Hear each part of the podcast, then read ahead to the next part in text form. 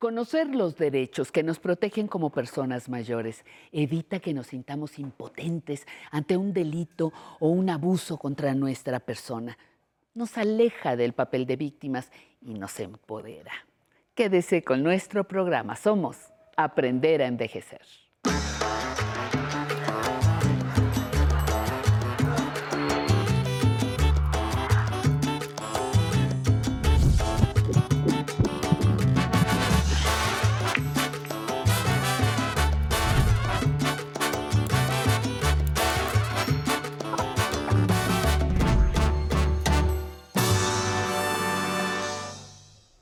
Buenos días, me da mucho gusto saludarlos aquí en el estudio del 11. Debo, no niego. Pago, sí, pero sin amenazas. ¿Cuántas veces hemos conocido a muchas personas o incluso nosotros mismos que hemos sido víctimas de amenazas, llamadas a deshoras, presión, incluso hasta malos tratos por las instituciones bancarias o despachos de cobranza que éstas contratan para exigirnos el pago de algo que debemos. Esto está regulado ya en la legislación y hoy hablaremos con una experta para conocer hasta dónde pueden tener los límites la cobranza extrajudicial. Quédese, va a estar interesante. Pero ya saben, como es nuestra costumbre, antes de iniciar, vámonos con esta cápsula que hemos preparado con mucho cariño para todos ustedes.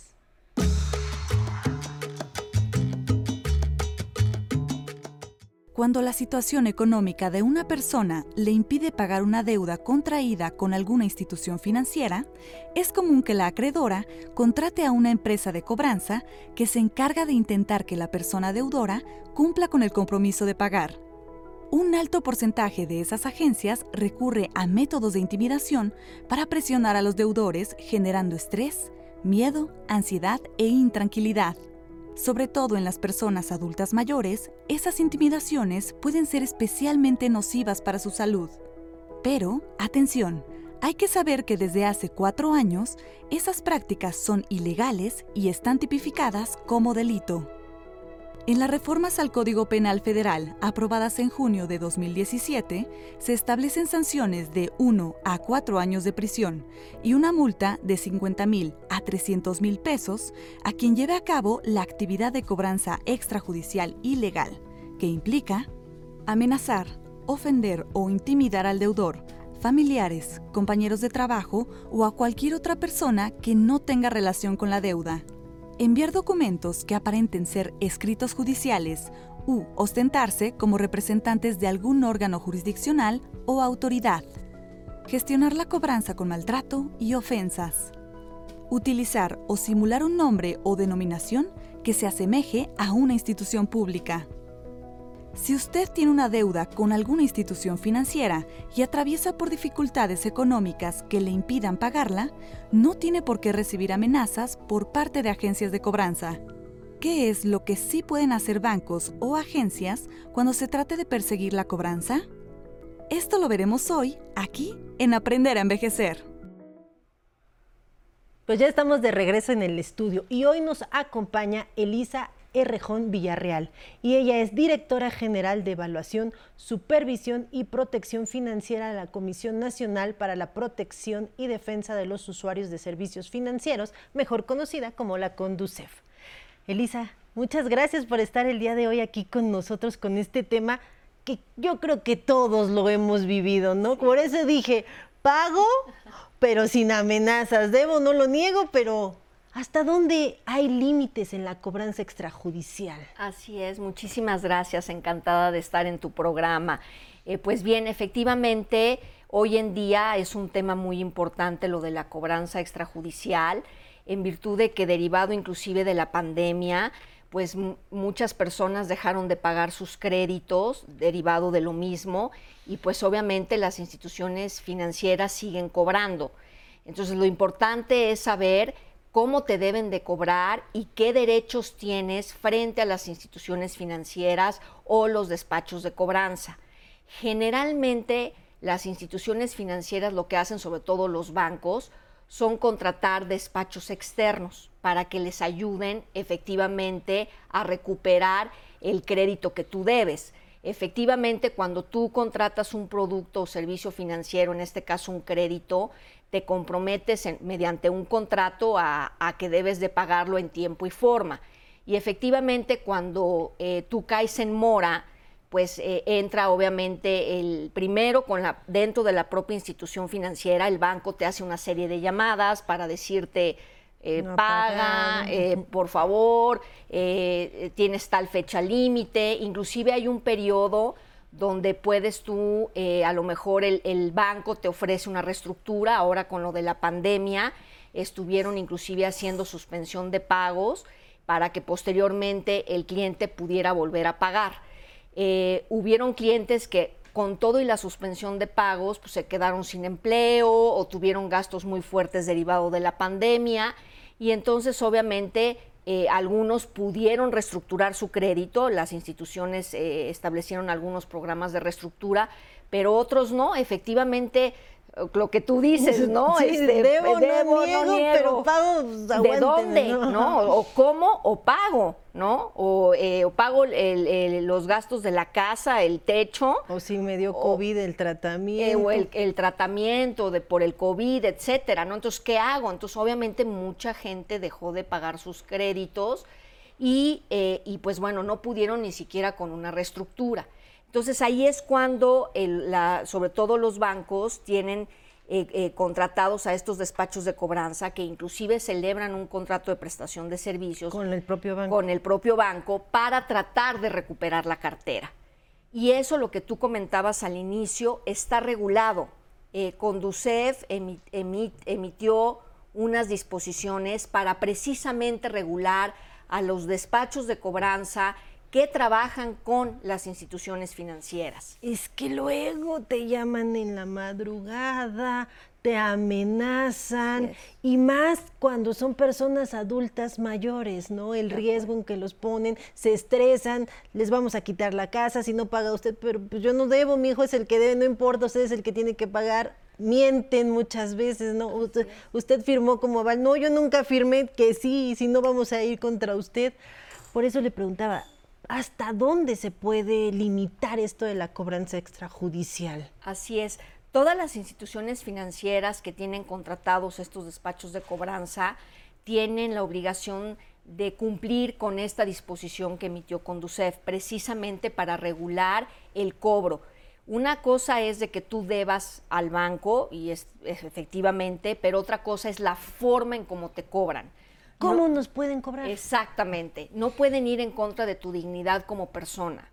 Entonces, efectivamente había, eh, eh, y, desgraciadamente con otros tipos de empresas, sigue habiendo esta mala práctica donde te llaman a deshoras, eh, te amenazan, llegan a tu casa con disque embargos. Ay, sí, te platicamos de eso, porque ese también es una práctica que tienen que hasta a mí me da miedo, Exacto, donde te dicen que disque te van a embargar y te llega una hoja diciendo Última oportunidad, o va a perder todo su patrimonio, ¿no? Pues Así tú es. Sales corriendo. Y hemos visto inclusive casos donde pegan en la puerta carteles diciendo, este usuario es moroso o sabe que hablan a los trabajos. O hablan a los trabajos, así Diciendo su compañero debe, no voy a decir nombres aquí, ¿verdad?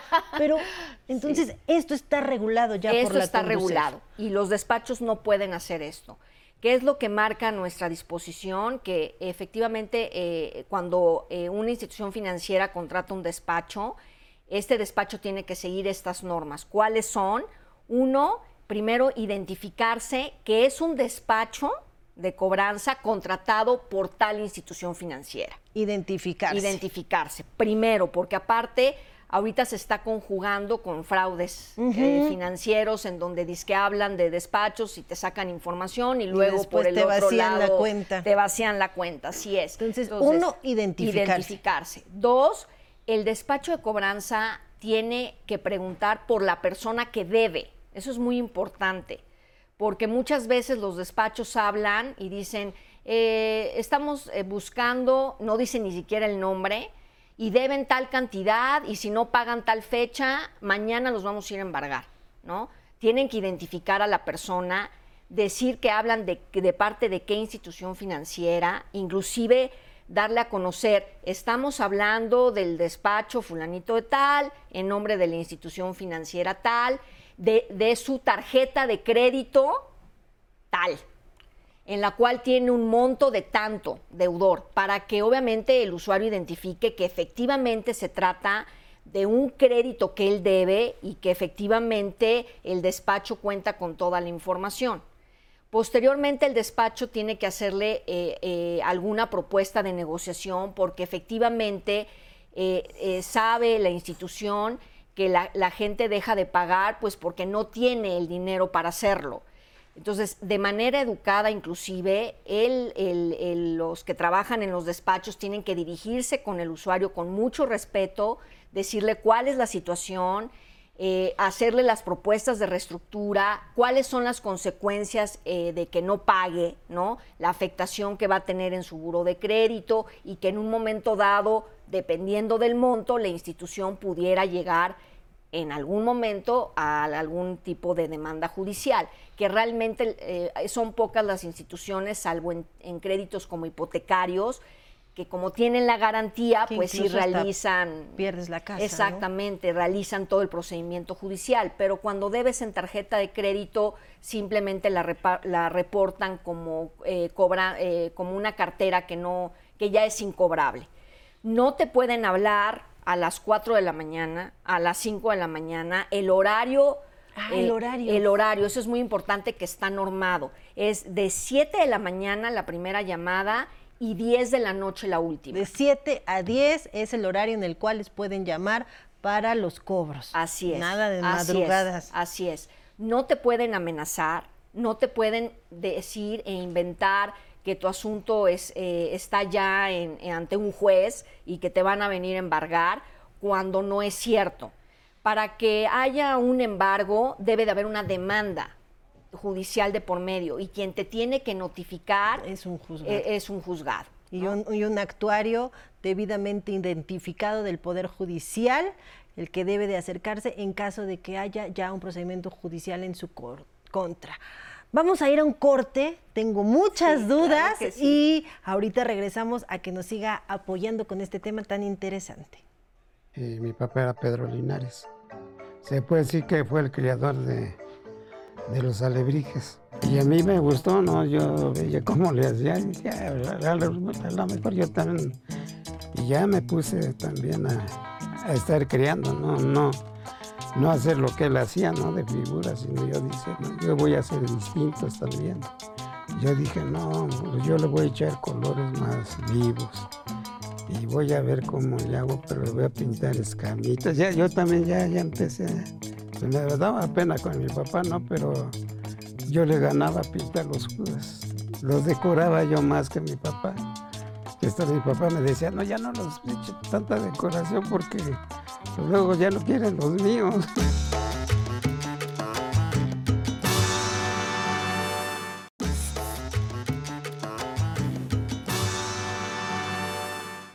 ya estamos de regreso con Elisa Errejón Villarreal. Elisa, estábamos platicando de que solo nos pueden iniciar un procedimiento las instituciones judiciales y se nos debe de notificar perfectamente a través de un servidor público del Poder Judicial, porque muchas veces espantan estos despachos. Venimos ya, es su última oportunidad, le vamos a embargar la casa y si no paga va a perder el patrimonio, incluso lo vamos a meter hasta la cárcel. ¿Cómo identificar estas circunstancias? Sí, así es, eso es muy importante.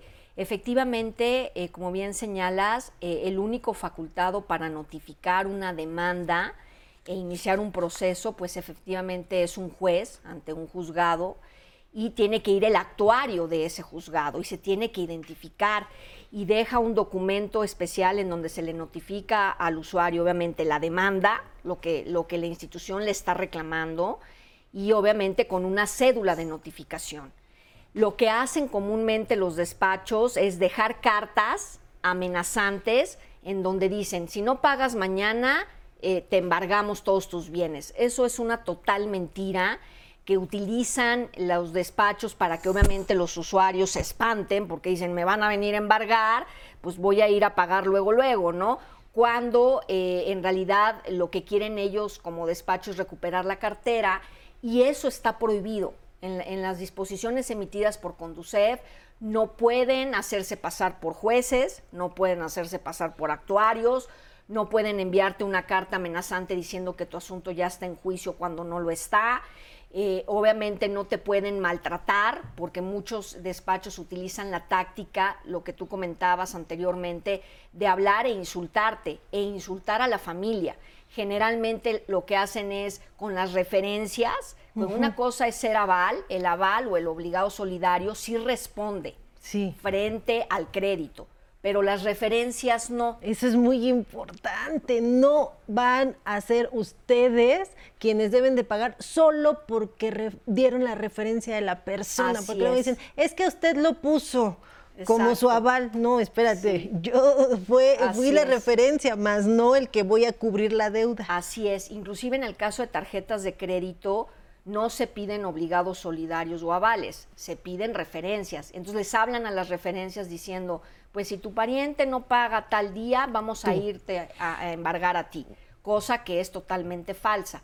Si hay créditos, y eso hay que tener mucho, mucho cuidado, sobre todo créditos personales, eh, en donde efectivamente te piden un obligado solidario. Ay, sí, fir- tengan cuidado con lo que firman, no Así vayan a es. caer ahí sí como obligado Así es, solidario. así es. Porque ahí sí Y te el haces- nieto no pague y entonces ahí sí ya, es. ¿no? Ahí sí te haces responsable frente a la deuda, ¿no?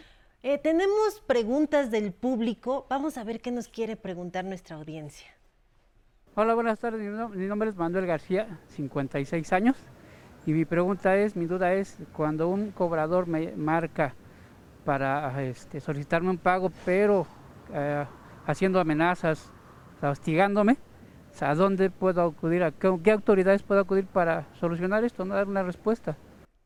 La pregunta del millón. Si estoy sufriendo de este acoso, ¿a dónde puedo recurrir a denunciarlo, a quejarme? ¿Qué mecanismos tengo? Sí.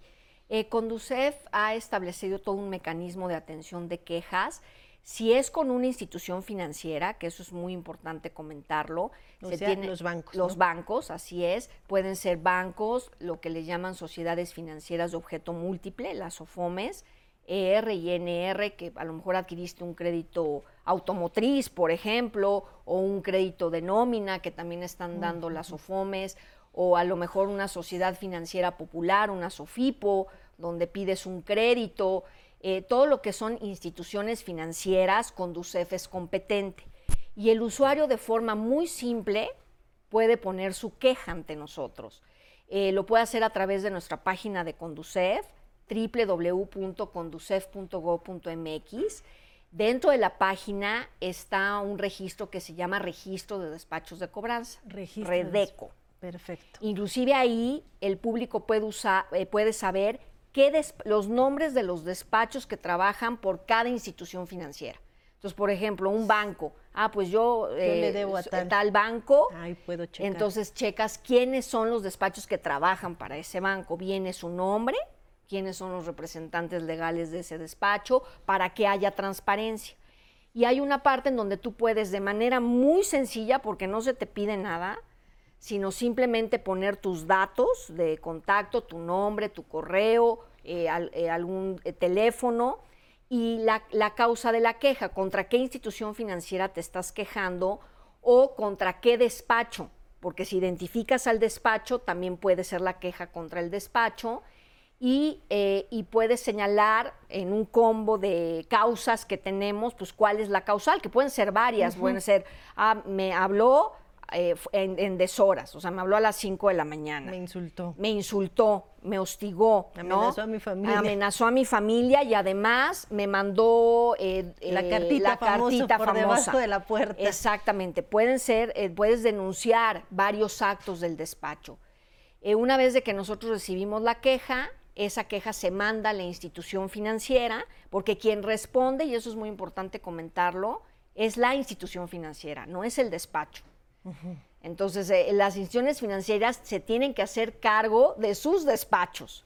y por eso celebran con ellos un contrato de prestación de servicios y le dicen, tienes que cumplir con la normativa de Conducef porque si no lo haces a mí me van a sancionar.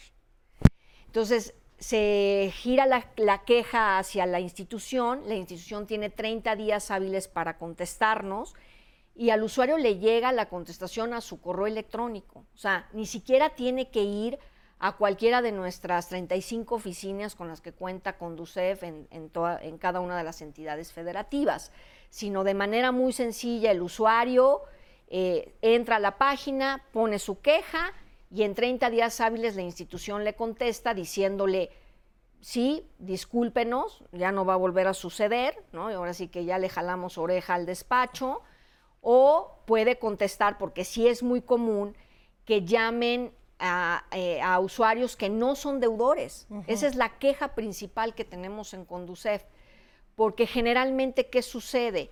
Eh, el teléfono que tenía un usuario a lo mejor lo dejó de ocupar y las Ahora telefonías lo reasignan. Y, ya- Y entonces te están llame y llame y llame. Entonces también aquellas personas que reciben llamadas de créditos que no reconocen y que inclusive buscan a una persona que no vive en el domicilio, también nos pueden poner la queja. Correcto. Pues, Elisa, muchísimas gracias por esta información tan valiosa que nos diste para todo nuestro auditorio. Como ustedes saben ya, entonces pueden recurrir a Conducef en caso de que se sientan acosados o intimidados por alguna institución financiera o por algún despacho de cobranza. Yo a todos ustedes les quiero agradecer que nos hayan seguido en esta transmisión y ahora los voy a dejar con la siguiente cápsula que les va a ayudar a conocer cómo tramitar su licencia digital.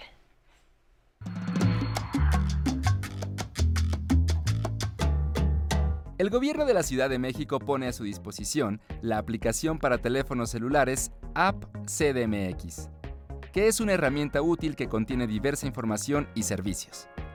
Entre la información que usted podrá revisar están las distintas redes del transporte público de la capital, metro, metrobús, ecobici, así como el semáforo de lluvias, la calidad del aire o la temperatura ambiente.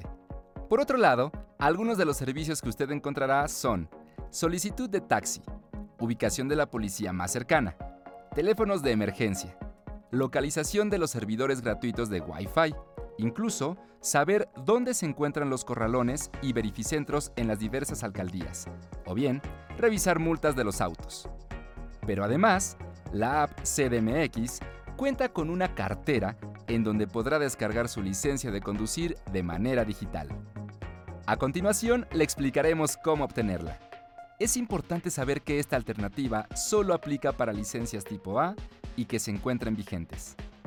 Siga estos pasos para celulares con dispositivos Android o iOS. Entre a la aplicación CDMX. Si no ha iniciado sesión, toque en la barra superior amarilla para acceder a su cuenta. Escriba su correo electrónico y contraseña. Después, pulse en Entrar. En la página principal de la aplicación, ingrese en Cartera Digital. Seleccione Agregar credencial. A continuación, elija la opción Licencia de conducir. En la siguiente página ingrese el número y tipo de licencia que viene en su plástico físico. Posteriormente, haga clic en Agregar credencial. Enseguida se generará su licencia de conducir digital, que tiene la misma validez que el documento plástico. Toque el icono inferior izquierdo para girar el documento y verlo por ambos lados. También cuenta con un código QR para verificar su autenticidad. Cada vez que quiera consultar su licencia digital, debe ingresar a la aplicación CEDMX, entre al módulo Cartera Digital y seleccione Licencia de conducir tipo A.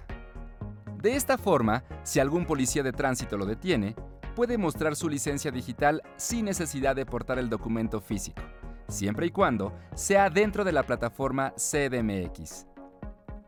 Si tiene alguna duda, puede enviarla al correo electrónico tecnología@aprenderenvejecer.tv y con mucho gusto la resolveremos. Gracias por acompañarnos en un programa más de Aprender a Envejecer. Quiero mandar un fuerte saludo hasta Chihuahua, Tamaulipas, Hidalgo, Jalisco, Morelos y por supuesto un abrazote hasta Chapa. Les cuento que si se perdieron alguno de nuestros episodios, pueden volverlo a verlo a través de nuestros canales de YouTube. Ahí podrán encontrar desde el primer episodio que tenemos hasta el día de hoy. Y pues antes de despedirnos, quiero invitarlas a invitarlos a disfrutar de la vida, bailando al ritmo de Ay Cosita Linda con Habana Son Cuba. Vámonos.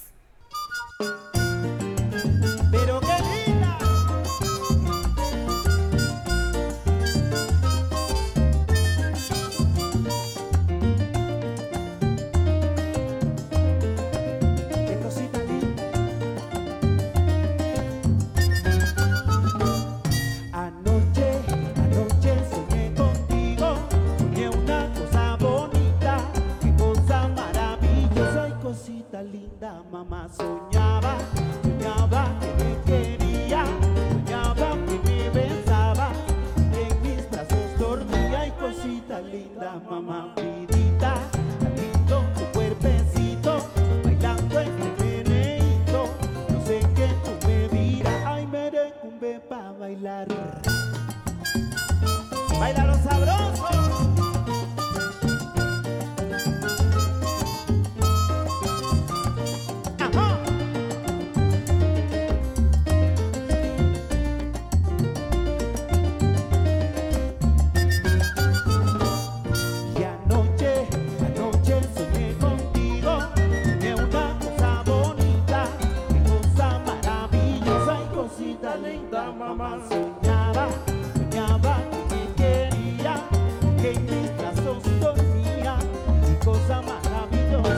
maravillosa y cosita linda, mamá